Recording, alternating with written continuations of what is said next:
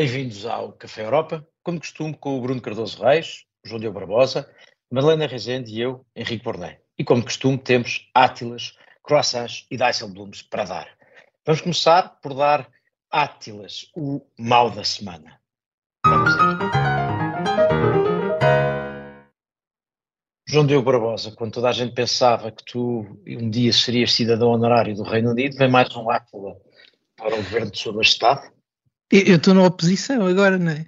Uh, sim, é sobre um. Agora e pelos vistos, e pelos vistos no, no, tempo do glorioso Boris Johnson, como vamos perceber.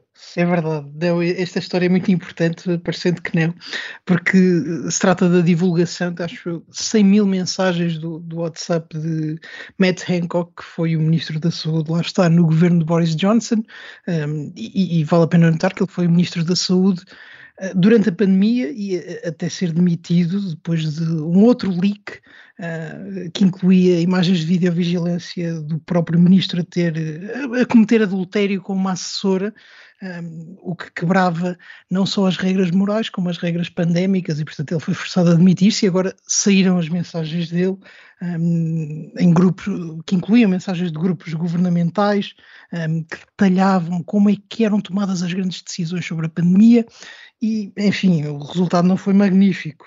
Desde comentários insultuosos de membros do governo, a colegas, a cidadãos e a jornalistas, até a tentativa de pressionar a imprensa para publicar determinadas narrativas ou para um, forçar o tom do medo, tudo aquilo soou muito estranho e parecia haver uma espécie de autocomiseração sempre que se conseguia propalar a ideia de uma nova variante ou de novas restrições ou de pessoas que eram forçadas a ficar fechadas em hotéis. Enfim, eu acho que é um tema interessante, até do lado da, da, violação da correspondência, se há ali um interesse jornalístico que justifica a publicação, etc. Ah, mas eu acho que o, o principal tema aqui é mesmo do escrutínio sobre as decisões que os governos tomaram durante a pandemia e enfim, for, o tema fundamental é, foram os governos longe demais, mas há também um, um passo importante e que tem a ver com o processo uh, de decisão para chegar às medidas mais restritivas. E nós víamos, um, por exemplo, mensagens de Boris Johnson com aquela equipa de médicos e o próprio Ministro da Saúde, sem perceber bem o que, é que era uma taxa de mortalidade, quais é que eram as consequências do vírus, qual é que era a diferença da gripe. Desta vez calhou uh, ao governo britânico, que até parecia mais ou menos bem assessorado, que tinha uh, pessoas dos dados, cientistas, a auxiliar a cada momento. Se calhar, se calhar, se outros governos, a história ia ser ainda pior, mas o que ficou aqui demonstrado não foi nada bom e fragiliza definitivamente um, muitas das medidas que foram tomadas e se calhar o seu exagero e os motivos que estiveram por trás delas. Muitos deles foram para, para ganho pessoal, isso ficou claro. Essa, essa é uma das dúvidas Sim. que eventualmente fica desta, desse tipo de processo, não é? Que vem reforçar até pela maneira como se conhece e portanto também aquilo que se conhece, não se conhecem sempre todas as mensagens, mas isto contribui muito para a versão do eles tentaram assustar-nos, eles queriam controlar-nos, uh, é? reforça muito essa visão, sem termos, sem termos, sem estarmos a olhar para todas as mensagens, mas contribui muito para essa história.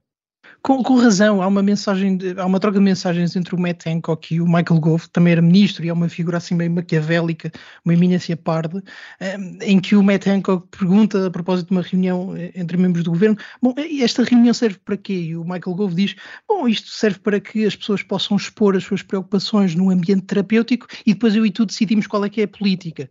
E, e havia esta ideia de que se de, decidia assim com coisas muito importantes, como deixar as pessoas em casa, quantas pessoas é que podiam estar na bolha, onde é que se usava máscara e onde é que não, e é tudo uma ideia de, da FICA VIP, ou de VIP, em que o governo se decide uh, através de graçolas no WhatsApp, que torna muito difícil justificar os, os sacrifícios que foram feitos. Hum, eu acho que se calhar, enfim, por um lado acho que dificilmente algum grupo de WhatsApp uh, profissional, acho que por exemplo os jornalistas podiam dar também esse exemplo, quer dizer, se partilhar grupos de, de WhatsApp uh, acho que há, vai, haver, vai haver ali muitas piadolas, se calhar, que não se partilhariam em público e que são inadequadas em público. Pode-se dizer, é, são, são responsáveis políticos, portanto, se calhar nem no WhatsApp deviam ter esse género de piadolas. Mas se calhar é, é pedido mais, não é? Eles, apesar de tudo, também são seres humanos. Uh, portanto, eu não não leria, quer dizer, não teria uma leitura tão crítica ou não levaria tão a sério aquilo que às vezes me parece como piadas, não quer dizer que não haja lá eh, coisas que sejam realmente, e mesmo isso que não seja realmente mau para a imagem do governo e que não seja fácil depois a partir dali de facto alimentar uh, certas narrativas, mas, uh, mas enfim, uh, lá está, acho que é um espaço que não é feito para consumo público. não podemos deduzir que tudo aquilo é dito a sério, não é? Acho eu. Mas, mas, mas provavelmente vai ser visto assim, portanto, enfim, tudo isto são, era são, isso, são considerações que se calhar são irrelevantes do ponto de vista do impacto político negativo desta, mas, Mas eram, eram, grupos, eram grupos profissionais, uh, onde se discutia a política a tomar, uh, e, não só dentro do governo, mas até na relação com os jornalistas. Há mensagens do, do Matt Hancock para o George Osborne, que foi o ministro das Finanças uh, do Cameron, e agora, e agora não, na altura era editor de um, de um, grande jornal, em que o Matt Hancock vai dizer: Não, olha, nós agora precisávamos esforçar aqui um bocadinho o medo para as pessoas estarem mais em casa, para, para não testarem tanto. Portanto, e se eu te dissesse isto publicavas amanhã na primeira página.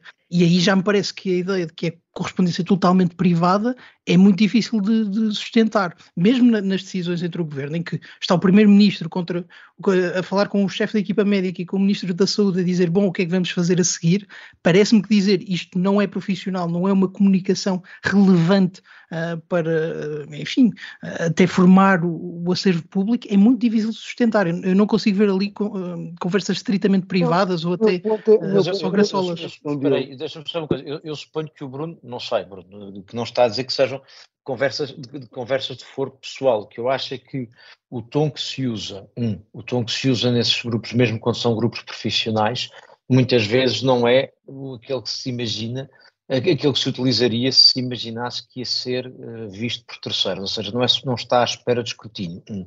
Dois, uh, confesso que não é uma coisa que me surpreende absolutamente que alguém de um governo fale com um jornal e, e pergunte se uh, determinada informação dada de determinada maneira dá capa ou não. Agora, isto tudo dito, e portanto percebendo o ponto do Bruno, não deixo de achar que fica a sensação, que não é completamente surpreendente, um, de que se navegava muito à vista, dois, uh, que fazia sentido por todas as razões fazermos um, um escrutínio posterior daquilo que na altura não era possível escrutinar, porque na altura sabia, sabia-se o pouco que sabia. Agora, o melhor caminho de escrutínio não é certamente os mensagens de WhatsApp, mas não havendo outro, é o que temos. E, e, e há aqui outro ponto que, é, que tem a ver diretamente com. Mas era, era só, já agora, responder sim, sim. à dúvida que o Henrique levantou e, a, e à tua objeção, que é: eu não, eu não estava a dizer que eram uh, grupos uh, privados uh, com, que têm a ver com a informação pessoal nesse sentido. Não é? Obviamente não são, não, eles não são familiares, não estão a falar dos casamentos e dos batizados ou de, de onde é que vão beber uns copos, não é? Portanto, estão a falar de assuntos profissionais. Agora, são grupos fechados, grupos reservados, e portanto não me parece que, que avaliar a linguagem que é utilizada nesses grupos como se em grupos semelhantes, em todas as outras profissões, não se fizesse uso do mesmo tipo de linguagem, mais humorística, mais descuidada, acho que isso não, é um bocadinho de hipocrisia. Agora, isso quer dizer que não haja coisas sérias a avaliar, e eu aí ia mais para o lado que de facto o Henrique tem eh, sublinhou, ou seja, por exemplo, eh, qual era aqui o grau de conhecimento, qual era o grau de empenhamento em conhecer realmente a fundo as coisas, ou se havia uma gestão muito mais politiqueira e interesseira. Lá está, o ponto que o Henrique também destacava da gestão da imprensa. Bem, é sim, claro, mas já, eh, quer dizer, nós vamos continuar com esta ficção que é Uh, os políticos não fazem gestão da sua imagem, não fazem gestão da sua mensagem, não procuram gerir a relação com a imprensa, mas onde é que isso alguma vez existiu na história? Sendo que o, embaraço aqui... e, mesmo, e mesmo a ideia de que, que os grupos, enfim, de, que os grupos de WhatsApp, que agora, uh, enfim, substituem muitos canais, uh, enfim, mais, mais, menos escritos e eventualmente uh, com maior proteção, apesar de pensar que os grupos de WhatsApp tinham, eram encriptados, a ideia de que tem que ser tudo público, que tem que ser tudo, e que o público tem o direito de saber tudo o que os, os políticos escrevem e deixam de escrever, para mim é absurda. Certo, mas aqui não é uma questão de, de, tom, é mesmo uma questão de conteúdo. Por exemplo, quando Matt Hancock, enquanto Ministro da Saúde, assume que a política de comunicação do governo envolve uh, puxar a narrativa do medo para obrigar as pessoas a ficar em casa ou a adotarem determinados comportamentos, essa é uma discussão que vale a pena ter.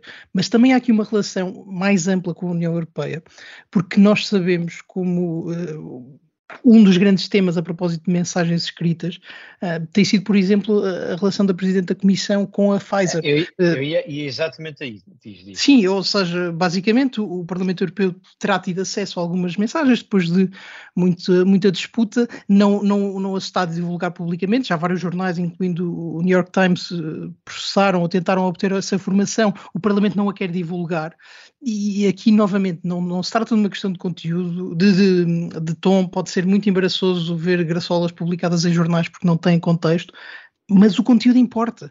Se o Matt Hancock está a admitir que determinada narrativa foi usada para provocar resultados, isso tem um conteúdo político e é isso que importa. Aí... O, o, escândalo aqui não é o Matt mas... Hancock não usar pontuação, é de facto as coisas que ele diz. Já estamos no nível que, que eu acho que, é, que vale mais discutir, mas em que o ponto da Madalena eu acho que aqui é crucial, que eu estou-me a recordar da Wikileaks e de um debate que eu tive aqui uhum, há uns uhum. anos uh, sobre a Wikileaks, que é, mas, uh, e a questão que eu coloquei foi, mas a Wikileaks, o que é que nós sabemos sobre o funcionamento da Wikileaks, as intenções da Wikileaks, com quem é que ela se relaciona, por exemplo, hoje viemos a perceber que se calhar havia alguma relação com a Rússia, não é? ou ah. seja, a Wikileaks põe-se nesta postura que é, obviamente, tudo o que tem a ver com, com a ação dos Estados Unidos, seja em que dimensão for, uh, ações militares, tudo tem tudo de ser público, portanto ser escrutinado, porque nós temos direito a... Agora, não nos venham pedir a nós para pôr em público tudo o que são as nossas comunicações, nós precisamos proteger as nossas fontes. Portanto, a missão do Wikileaks é uma missão sagrada, não, tem de haver aspectos reservados. Não se pode Mas, confundir o Telegraph com o é Wikileaks. É não é? Na ação pública, na ação pública, não pode haver áreas reservadas, tem de ser tudo público no momento, porque assim é que se vai ter um governo eficaz. Eu acho que isso merece alguma. Não, não, isso, óbvio, um aqui é uma jornalista do, do, do, Telegraph que, por relações pessoais, teve acesso às mensagens e decidiu que estava ali um trabalho de interesse jornalístico, não é o Wikileaks, da mesma forma que o Watergate não foi uma, uma iniciativa da União Soviética. Estamos aqui já a confundir bastante os conceitos. Um jornalista que tem acesso àquelas mensagens tem aqui uma questão muito concreta a colocar-se. Isto tem interesse jornalístico ou não? Aqui tinha e não era por causa do tom, era pelas coisas que se diziam eu, ali. Mas eu volto a colocar a questão. E então nós devemos saber todas as comunicações privadas que existem entre, por exemplo, os responsáveis dos órgãos de comunicação, que têm um papel fundamental na, uh, no, no, espaço público. E as suas será, intenções. Será que, será que isso é, eh, Nós temos acusações, por exemplo, de líderes populistas a dizer toda a imprensa, toda a imprensa de referência é uma vasta conspiração contra nós, está ao serviço dos interesses instalados, está controlada por interesses políticos uh, e alinhamentos políticos, nós devemos ter acesso a tudo isso para saber, se calhar... Mas voltando, ao, ao, voltando ao início desta discussão, são mensagens eh, profissionais, não são mensagens pessoais e, e, foram publicadas em jornais, não foram divulgadas um, como a Wikileaks fazia em, em, grandes lotes de documentos. Houve um tratamento jornalístico, houve ali uma tentativa de apurar claro. os factos. É melhor, claro. Isto aqui é a prova de bala, parece-me claramente. São conversas profissionais com um tratamento jornalístico. Parece-me que aqui isso não é questão. Aquilo, aquilo que eu acho que se levanta aqui, e, Bruno, tu dizes no princípio, é que apesar das objeções que possamos ter a avaliar políticas a partir de troca de mensagens que não foram feitas, uh, nem, nem, nem, circularam num meio em que é suposto se ter escrutinado e, portanto, têm um tom e podem às vezes querer dizer coisas que num meio escrutinado e que fosse, fosse responsabilizado e responsabilizável não seria usado. A verdade é que quando um jornalista põe isto cá fora, isto leva a esta discussão. E, portanto, eu acho, não acho que vale a pena discutir muito sobre se isto se deve ver ou não, porque é, está cá fora e, portanto, vai ser visto. Uh, concordo com o ponto de que não é a melhor maneira de avaliar políticas. Agora, o passo seguinte é discutir estes temas da forma séria, que é, é tentar voltar a olhar para trás e ver o que é que se fez, que é para não, tá, não ficarmos reduzidos a discutir o tema pelos WhatsApps. Mas já agora. Fazer um estudo sério, colher o máximo de informação de forma séria, analisá-la de forma séria no devido contexto e, é e, no meio disso, e no meio disso, algumas destas conversas podem ajudar a perceber. Claro. Agora, há uma coisa que o João Diogo disse, antes, antes de avançarmos para o próximo tema, já vamos, vai curto, uh, há uma coisa que o João Diogo disse que me parece importante, que é este tema que tem sido deixado em lume brando sobre as trocas de mensagens de von der Leyen com a, a, a Pfizer. Porque é um assunto que a mim me parece que uh, anda a ser deixado em lume brando para de vez em quando recordar que existe e até ao dia em que vai ser uh, trazido cá para fora. E, e portanto, anda, anda, tudo, sobretudo na bolha de Bruxelas, a ver quem, quando e como e com que interesse é que vai trazer. E depois parece-me que corre esse risco, que é na altura se verá se não vamos estar a olhar para mensagens que naquele contexto podem querer dizer uma coisa, ou se, ou se de facto vamos encontrar qualquer coisa escandalosa. Parece-me que o Parlamento Europeu continua a cometer o erro de decidiu agora discutir isto à porta fechada, é evidente que isso só vai arrastar o tema e vai fazer com que daqui a uns tempos seja discutido sem ser à porta fechada. Às vezes mais vale antecipar essas fugas, mas enfim, suspeito que em algum momento andaremos a discutir essas, esses WhatsApps neste programa. Mas temos pelo menos mais um Átila para dar ainda na primeira parte, eh, Bruno Cardoso Reis, e agora uh, é, é, teu e, e, é para, para o potencial, provável, eventual sucesso de Donald Trump? Uh, sim, uh, ou seja, eu acho que no fundo essa é a grande ameaça neste momento para, enfim, para a evolução futura do conflito da Ucrânia. Acho que pode começar a ter um impacto direto no conflito muito antes de termos eleições nos Estados Unidos e termos um vencedor em 2024, mas realmente se confirmar a possibilidade, com possibilidade real, que Trump realmente seja o principal candidato e que possa vir a ser um nomeado republicano para, a, para ser candidato à presidência, portanto possa voltar a ser realmente presidente dos Estados Unidos, e isso é algo que as sondagens pareceram afastar, uh, no fundo havia a expectativa que poderia confirmar aqui uma tendência em que ele aparecia pela primeira vez claramente, não em primeiro, mas em segundo lugar, ultrapassado pelo Ron DeSantis. As últimas sondagens todas mostram uma inversão dessa tendência, umas com uma diferença de 4 ou 5 pontos, há algumas, enfim, que levantam mais questões e que são mais alinhadas partidariamente com setores muito conservadores, que chegam aos 30% de diferença entre, entre Trump e DeSantis, e ainda com um outro dado, que surgiu mesmo a tempo desta grande conferência dos conservadores norte-americanos, do CPAC, que é, eh, de facto, também Trump aparecer a derrotar uh, Biden numa destas sondagens por 4 pontos percentuais, enquanto DeSantis aparece ligeiramente abaixo de Biden por 2 pontos percentuais. Portanto, eu acho que, e lá está, estamos a falar do Ron DeSantis, que ele próprio já assumiu aqui algumas posturas de alguma crítica, por exemplo, em relação à questão do apoio à Ucrânia, voltando a falar naquele, naquele termo do, do cheque em branco que os republicanos começaram a utilizar um pouco na linha de, de, Trump. Portanto, eu acho que isso é de facto um problema muito sério. Acho que no contexto atual seria muitíssimo pior voltar a ter um presidente Trump. Acho que seria muito mais difícil convencer as pessoas que haveria adultos na sala ou que haveria realmente adultos na sala disponíveis para assumirem posições no governo Trump e, e fazerem um pouco algum controle de estragos em relação às posturas mais erráticas e mais erradas de Trump.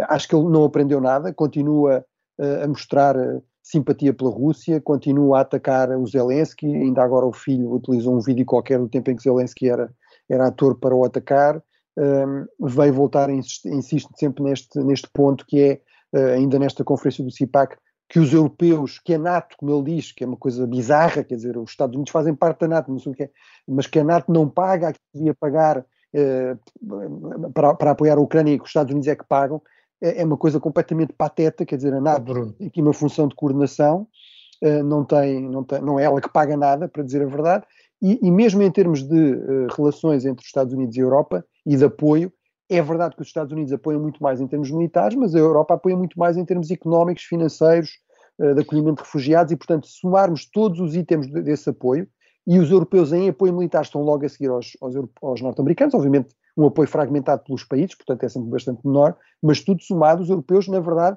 já eh, contribuíram mais para apoiar a Ucrânia do que os próprios Estados Unidos. Portanto, isso não é, não é verdade, mas é obviamente altamente preocupante que Trump continue com esta narrativa no contexto em que temos uma, uma guerra ao lado aqui da, da Europa. Temos um minuto e, portanto, eu queria só uh, acompanhar-te no que estás a dizer, recordando que Uh, um dos problemas maiores é que, das poucas coisas que se pode fazer na Europa contra uma eventual presidência de Trump, é desejar que não aconteça, porque a verdade é que uh, a Europa respirou da livre quando Trump saiu imaginava que não tinha que se reorganizar para essa possibilidade. Falava sempre dessa possibilidade, mas como sendo uma coisa que eventualmente não acontecesse. E isso parece-me que é, eh, não, não há, não está preparada, ou seja, o Ocidente não está preparado para isso. O Ocidente, aliás, de que Trump nunca fala, que é uma coisa que me deixa absolutamente impressionado, como é que há gente à direita e ao centro-direita na Europa que gosta de Trump, quando Trump nunca fala do Atlântico, do mundo livre, do Ocidente, desses valores que é suposto essa direita uh, tradicionalmente apoiar. Há uma coisa só que, apesar de tudo, me dá alguma esperança, é que Biden já ganhou uma vez a Trump, ou seja, já por uma vez um moderado ganhou um radical, e isso Pode ser. O problema é a idade do Biden, é a idade do Biden, a vitalidade do Biden e o facto de ele não ter uma vice-presidente que também dê garantias, não é? Portanto, Exato. Uh, é que falamos muito do lado republicano, mas do lado democrata também há aqui fragilidades preocupantes. E, o problema também Sim, é a inflação, do lado, do lado, exemplo, dos, é? do lado dos, dos, republicanos há, enfim, uma grande suspeição de que ele não é, não, que ele não, que o Trump não é elegível, não é? Portanto, apesar desta, enfim, eu, eu, eu mas aí estamos a falar mais das elites, não é? das elites republicanas. Sim. O meu apoio é o mais elegível de todos os candidatos nas primárias, não é? Desde logo já foi eleito, portanto, é o que mais ninguém pode dizer. e, e isto também não deixa grande espaço ao Biden para continuar um forte apoio à Ucrânia, porque a oposição vai apertar nos próximos meses. Veremos que próprio, dentro do próprio Partido Republicano acontece. Mas já não temos muito mais tempo nesta primeira parte, eh, voltamos já de seguida para a segunda parte do Café Europa.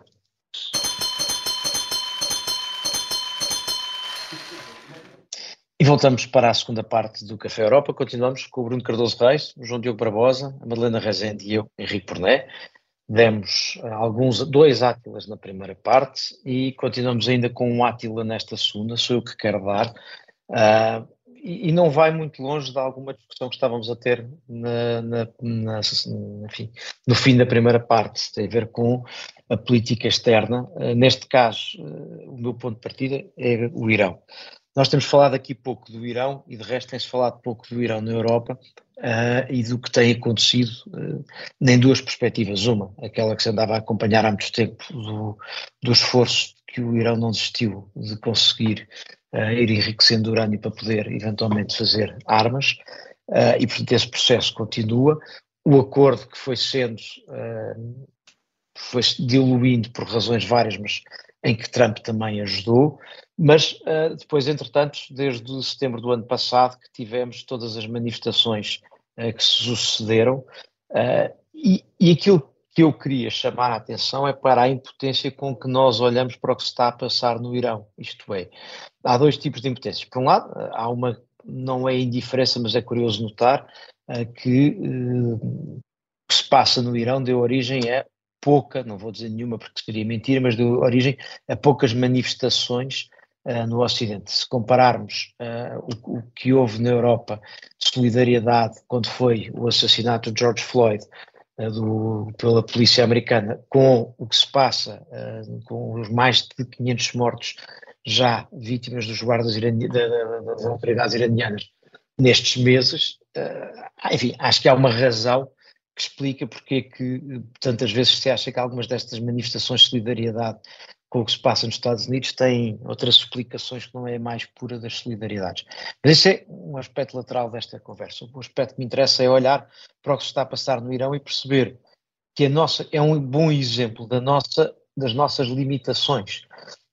não há muito mais que a União Europeia possa ou consiga fazer uh, para impedir o, o regime iraniano de fazer aos seus cidadãos o que está a fazer, porque está mais ou menos no limite das sanções, há sempre mais, se até a Rússia se conseguiu pôr mais, há sempre mais, mas a verdade é que não tem muito mais instrumentos, sobretudo porque a nossa relação com o Irão não é uma relação comercial intensa a que se possa ir. Portanto, é um país cujo governo não é sensível é esse o problema, uh, à reação da população que tenham às sanções que se façam de lado de cá e, portanto, a nossa capacidade de intervir é limitada. E o meu, o meu prémio aqui é sobretudo porque nós às vezes nos esquecemos disso. Uh, não temos assim tantos instrumentos quanto os que poderíamos gostar de ter. Sim, eu estou muito de acordo. Desculpa, Madalena. Sim, sim, não. Uh, ontem foi o Dia da Mulher e, de facto, esta, este, eu acho que esta este movimento uh, das mulheres iranianas, e não só, da sociedade toda, mas começou por uma causa feminina, foi de facto, neste, neste ano que passou, a, a, enfim, a prova da, da, da coragem uh, enfim, da sociedade em geral, e num caso de uma repressão terrível, uh, que mais impressiona e que mais nos deve fazer acreditar na, na na importância da liberdade, não é? E, portanto, acho que aqui é bem-vindo é bem este, este prémio hoje. E avançamos para Bruno. É, não, só, só para comentar este ponto que é, uh, eu, eu acho que realmente uh, é claro que uh, aquele ponto que é muitas vezes referido, que é a atenção diferenciada que nós damos a, crise aqui ou acolá, a abusos aqui ou acolá, realmente é uma questão permanente e não, na verdade, muitas vezes o argumento que é utilizado é nós devíamos dar muito mais atenção ao que acontece de mal uh, nos Estados Unidos ou na Europa. Uh, na verdade, parece-me que o argumento faz muito pouco sentido, é exatamente isso que acontece, ou seja, realmente temos uma atenção quase obsessiva uh, em relação a problemas sérios, mas temos uma enorme atenção em relação, nomeadamente ao que se passa nos Estados Unidos, mas mesmo noutros países europeus, muito mais do que temos noutras partes do mundo. Se calhar isso é um pouco inevitável, eh, é uma coisa básica na psicologia humana, estarmos mais atentos a, problemas que nos são mais próximos, mesmo que não sejam objetivamente eh, tão sérios.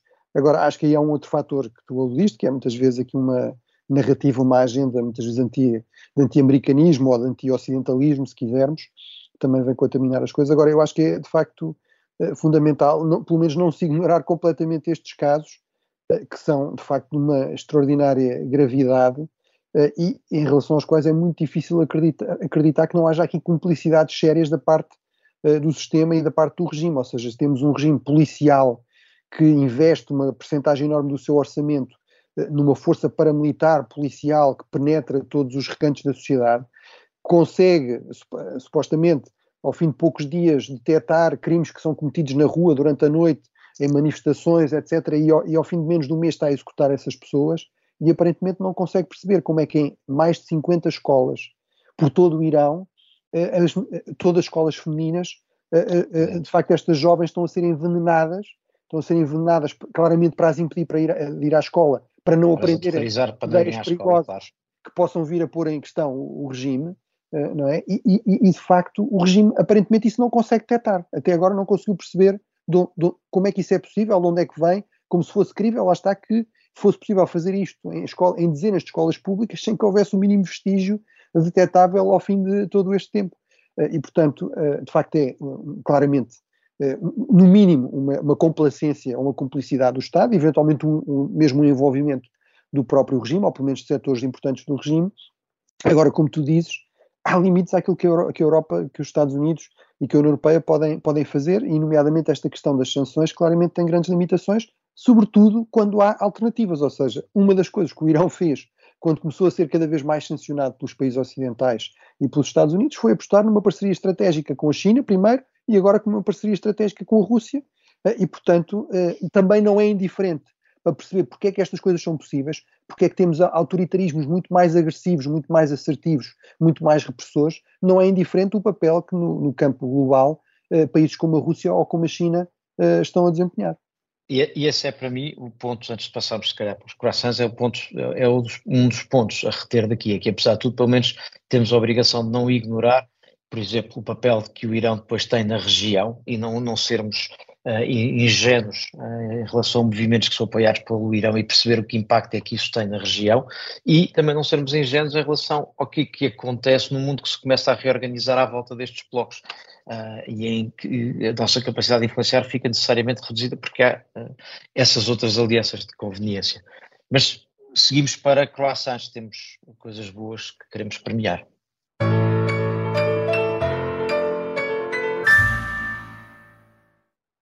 Madalena Rezende, se calhar, eh, enquanto uh, Biden é presidente, ponhamos a coisa assim, o chanceler alemão uh, voltou, a, voltou a Washington. Sim, os resultados foram logo vistos, com, com a Alemanha a expulsar a Huawei uh, de, do seu mercado interno. isso, essa, essa, essa, expulsão nunca tinha sido feita de forma clara, nem, nem, nem pela chanceler Merkel, nem até agora, e portanto uh, aparentemente há aqui um, um, resultado direto já desta, desta visita de Biden.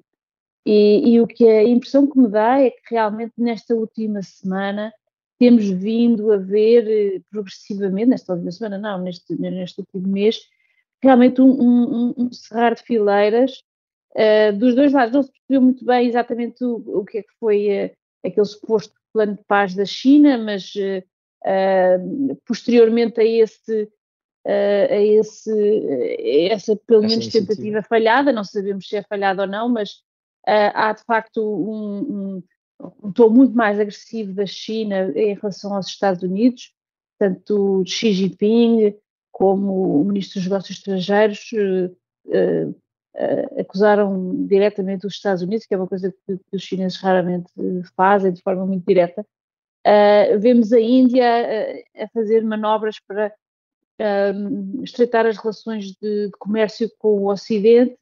E eu acho que realmente há aqui cada vez mais esta noção de dois blocos e duas lógicas muito diferentes, uh, obviamente de, de, em termos dos tipos de regime internos, mas também em termos do, de quais são os seus objetivos na, na, na, na comunidade internacional, na sociedade internacional e, portanto, uh, dou aqui esta, esta, enfim, este é um croissant um bocadinho amargo, não é? Porque é um croissant que tem um reverso bastante, bastante uh, preocupante, que é realmente uh, o aumento da agressividade entre, entre o Bloco Ocidental e o Bloco, enfim, uh, Bloco russo-chinês e, e seus aliados. Oh, Madalena, só para, enfim, neste tom não, não otimista, uh, pegar isto que estamos a falar com o que estávamos a falar antes, é que nós habituámos nos últimos 30 anos a uma visão um pouco mais, enfim, vou exagerar, chamar-lhe idílica da política internacional, mas era um tempo em que a ideia de uma espécie de paz pelo comércio era possível e, portanto, se podia ser mais exigente com os governos para que, quando lidavam com regimes autoritários, serem questionados, uh, porque não, havia, não era um tempo tanto de alianças uh, militares, pelo menos não era um tempo de tanto confronto. E este regresso deste confronto também nos vai fazer algum regresso de algum de algum realismo e, portanto, de termos de vez em quando de, um, perceber que não conseguimos interferir no que se passa no interior do país, era o exemplo há pouco do Irão, mas o outro também que de vez em quando vamos ter aliados que não são exatamente altamente recomendáveis. Uh, e essa é uma das evoluções que eu acho que nós vamos assistir nos próximos tempos. Sendo que... Sim, e que, esta, e, que esta, e que esta guerra, enfim, que as coisas ainda vão ficar bem piores antes de, antes de eventualmente melhorar, não é? Portanto, acho que é também esse o sentido. Sim, acho que uma vantagem de, da evolução nas uh, relações internacionais tem sido, sobretudo, abandonar de, de, dessa narrativa de ai, a desglobalização ou ai, a globalização, uh, e agora temos todos de pensar muito bem nos grandes rumos. Acho que essa foi a principal nota da viagem do, do chanceler Scholz, bastante focado e, e, e, a tratar temas concretos. Não, não se esperava, se calhar. Que saísse um resultado como a expulsão da Huawei dessa viagem, e é muito interessante perceber que a viagem de, de Scholz acontece dias antes da viagem de von der Leyen, que vai aos Estados Unidos na sexta-feira, e onde também se espera que, mais do que sobre a Ucrânia, a União Europeia e os Estados Unidos discutam a China, que é uma evolução interessante, um, e, e, que o, e, que passem a discutir esse tema de forma muito pragmática. Acho que uh, agora já se reconhece que os Estados Unidos exageraram um bocadinho na, na, postura que adotaram em relação à China nos últimos dois meses. Biden uh, até já veio dizer que, bom, nós afinal não temos visto e não antecipamos imediatamente um, um grande esforço de armamento uh, da Rússia pela China. Uh, os chineses reagiram, como dizia bem a Madalena, com grande agressividade à postura americana dos últimos tempos e é possível que agora se entra numa fase curta de um, um, certo aligerar de relações, porque também não se percebia exatamente o, o, que era suposto alcançar com tanta agressividade em relação à China, mas, eh, para unir aqui a questão, Scholz foi lá, conseguiu não cometer nenhuma gafe, conseguiu não deixar nenhuma declaração memorável, mas trouxe uma postura mais agressiva em relação à China e é exatamente isso que se espera que von der Leyen vá lá fazer. Eu não concordo nada com isso, quer dizer... É a beleza do debate e da democracia é, que não há na China. Mas é, é, não, é só estou com receio que não, não tenha tempo para dizer isso, mas... Uh, porque realmente, por um lado, eu não acho que se possa dizer que a Huawei foi expulsa. As declarações alemãs foram no sentido de dizer eu percebo que, em termos do que é habitual na, na, na, política alemã, foi um resultado muito rápido e que aponta nesse sentido, de grandes restrições à presença da Huawei, nomeadamente no 5G. Mas a forma uhum. como a Alemanha formulou foi muito longe de ser vamos expulsar a Huawei, foi dizer não vai haver discriminação em relação a nenhuma empresa, nós só vamos ter a certeza que os critérios de segurança que estamos a aplicar, vão, eh, mais restritivos, vão ser efetivamente implementados toda a gente leu isso como uma ameaça. Podem escolher qual é, toda, qual é podem outra, qualquer cor, qual é outra qualquer cor desde operadora? que seja Sim, preto, não, não é? Huawei. Mas é, Podem é- escolher qualquer cor desde que seja preto. sim, não, o que isto quer dizer é que a Alemanha está muito longe de eh, embarcar nesta ideia de que a forma de gerir a relação com a China é expulsar a China, mesmo de setores críticos, de uma forma aberta, clara. Pelo contrário, parece-me que o presidente, que o chanceler Scholz continua a apostar nesta ideia que há que afastar a China da Rússia, há que gerir com muito mais cuidado a relação com a China, que é muito mais importante economicamente para o Ocidente do que era mesmo a relação com, eh, com a Rússia. Eh, ele, por exemplo, em relação à questão do armamento, do fornecimento de armamento, que foi uma das questões que nós sabemos que foi discutida pela, China vir a fornecer armamento à Rússia, ele veio dizer publicamente que não viu nada que apontasse nesse sentido, o chanceler Scholz.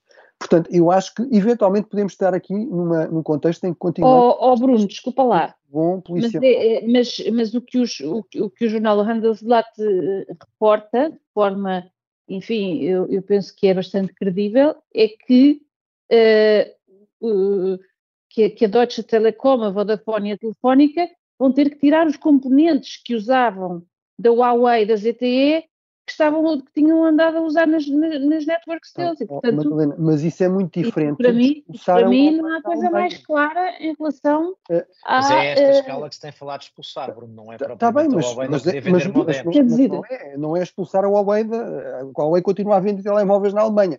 E Ok, mais, está na bem, mas obviamente, quer dizer, não, estou- não estamos a dizer, de formular estamos a falar das, das de- estamos a falar das networks, que são as coisas mais importantes em termos de, de- não parece de- que haja um alinhamento nem de discurso nem de prática da Alemanha com os Estados Unidos, Neste- neste forma tema- como tratar a, China nos mesmos termos e mesmo em relação ao Huawei. bem, mas estamos a falar de uma questão muito específica que é Mas, mas a, a segurança das telecomunicações e a presença da Huawei no- na- na- nas, nas redes 5G, não é? Foi, que era a grande questão Mas tudo- em termos é de- de possível segurança. que a evolução vá nesse sentido. Eu acho que ainda não estamos aí, mas o meu ponto principal era este. é Eu acho que a- a- o principal resultado desta da viagem não é a questão da Huawei, nem é a aproximação entre ou a colagem completa ou a identificação completa entre a postura alemã e, e- e norte-americana em relação à, à China e à, e à questão da, da gestão da relação económica com a China. Acho que provavelmente o chanceler Scholz foi lá tentar, tentar vender esta ideia, que é preciso termos muito mais cuidado na, na gestão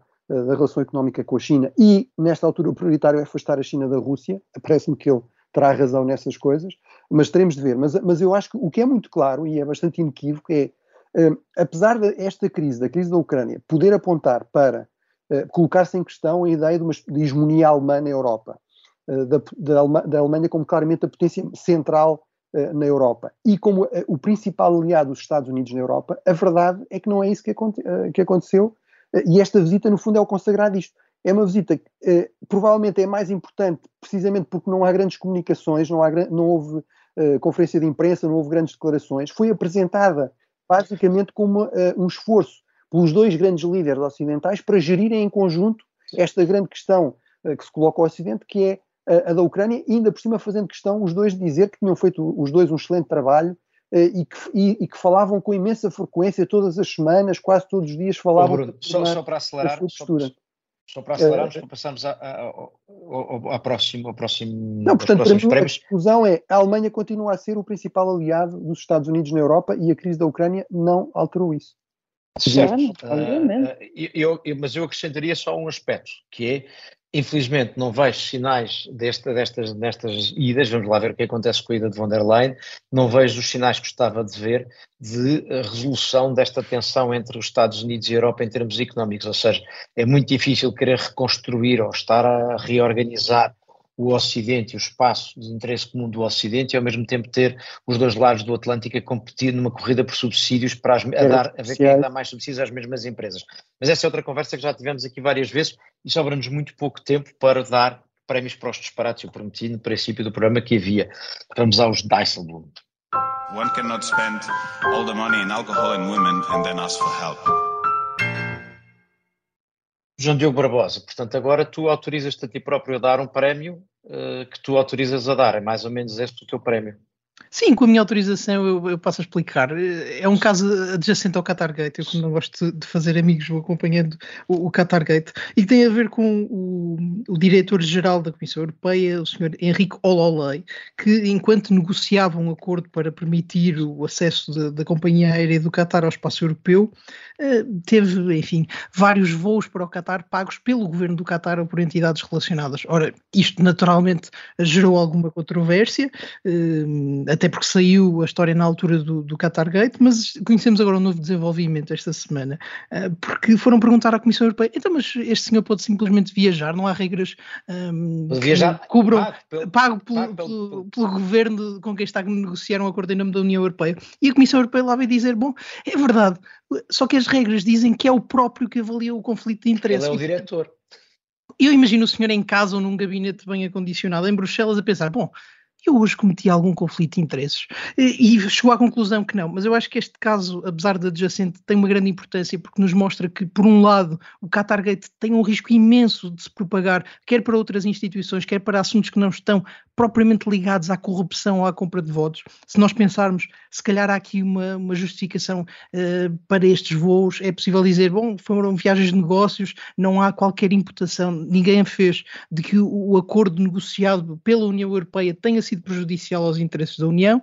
No entanto, há uma mancha que sobra e a União Europeia precisa de perceber que não é sequer um problema do Parlamento Europeu, muito menos de partidos em específico, é um problema da forma de fazer política em Bruxelas e em Estrasburgo e há aqui uma questão de regras que têm de ser melhoradas. E enfim, pelo menos o Sr. Ololei, que nos deu acesso à Qatar Airways, deu-nos também acesso a um divertido procedimento de conflitos de interesses. É, é pena só, ser assim. E há uma coisa um pouco misteriosa que é porque é que o, o diretor-geral de transportes da União Europeia, quando vai ao Qatar, precisa, em trabalho, precisa que lhe pague que o Qatar ou a, a Qatar Airways lhe pague as viagens. É, eu ia jurar que a Comissão era capaz de ter dinheiro para isso. Está a ser tudo gasto em assessores de comunicação para, para von der Leyen e em caçadores do lobo assassino. Nunca mais, nunca mais voltou. E, e com isto chega ao fim o Café Europa desta semana. Voltamos para a próxima semana talvez com notícias do Lobo.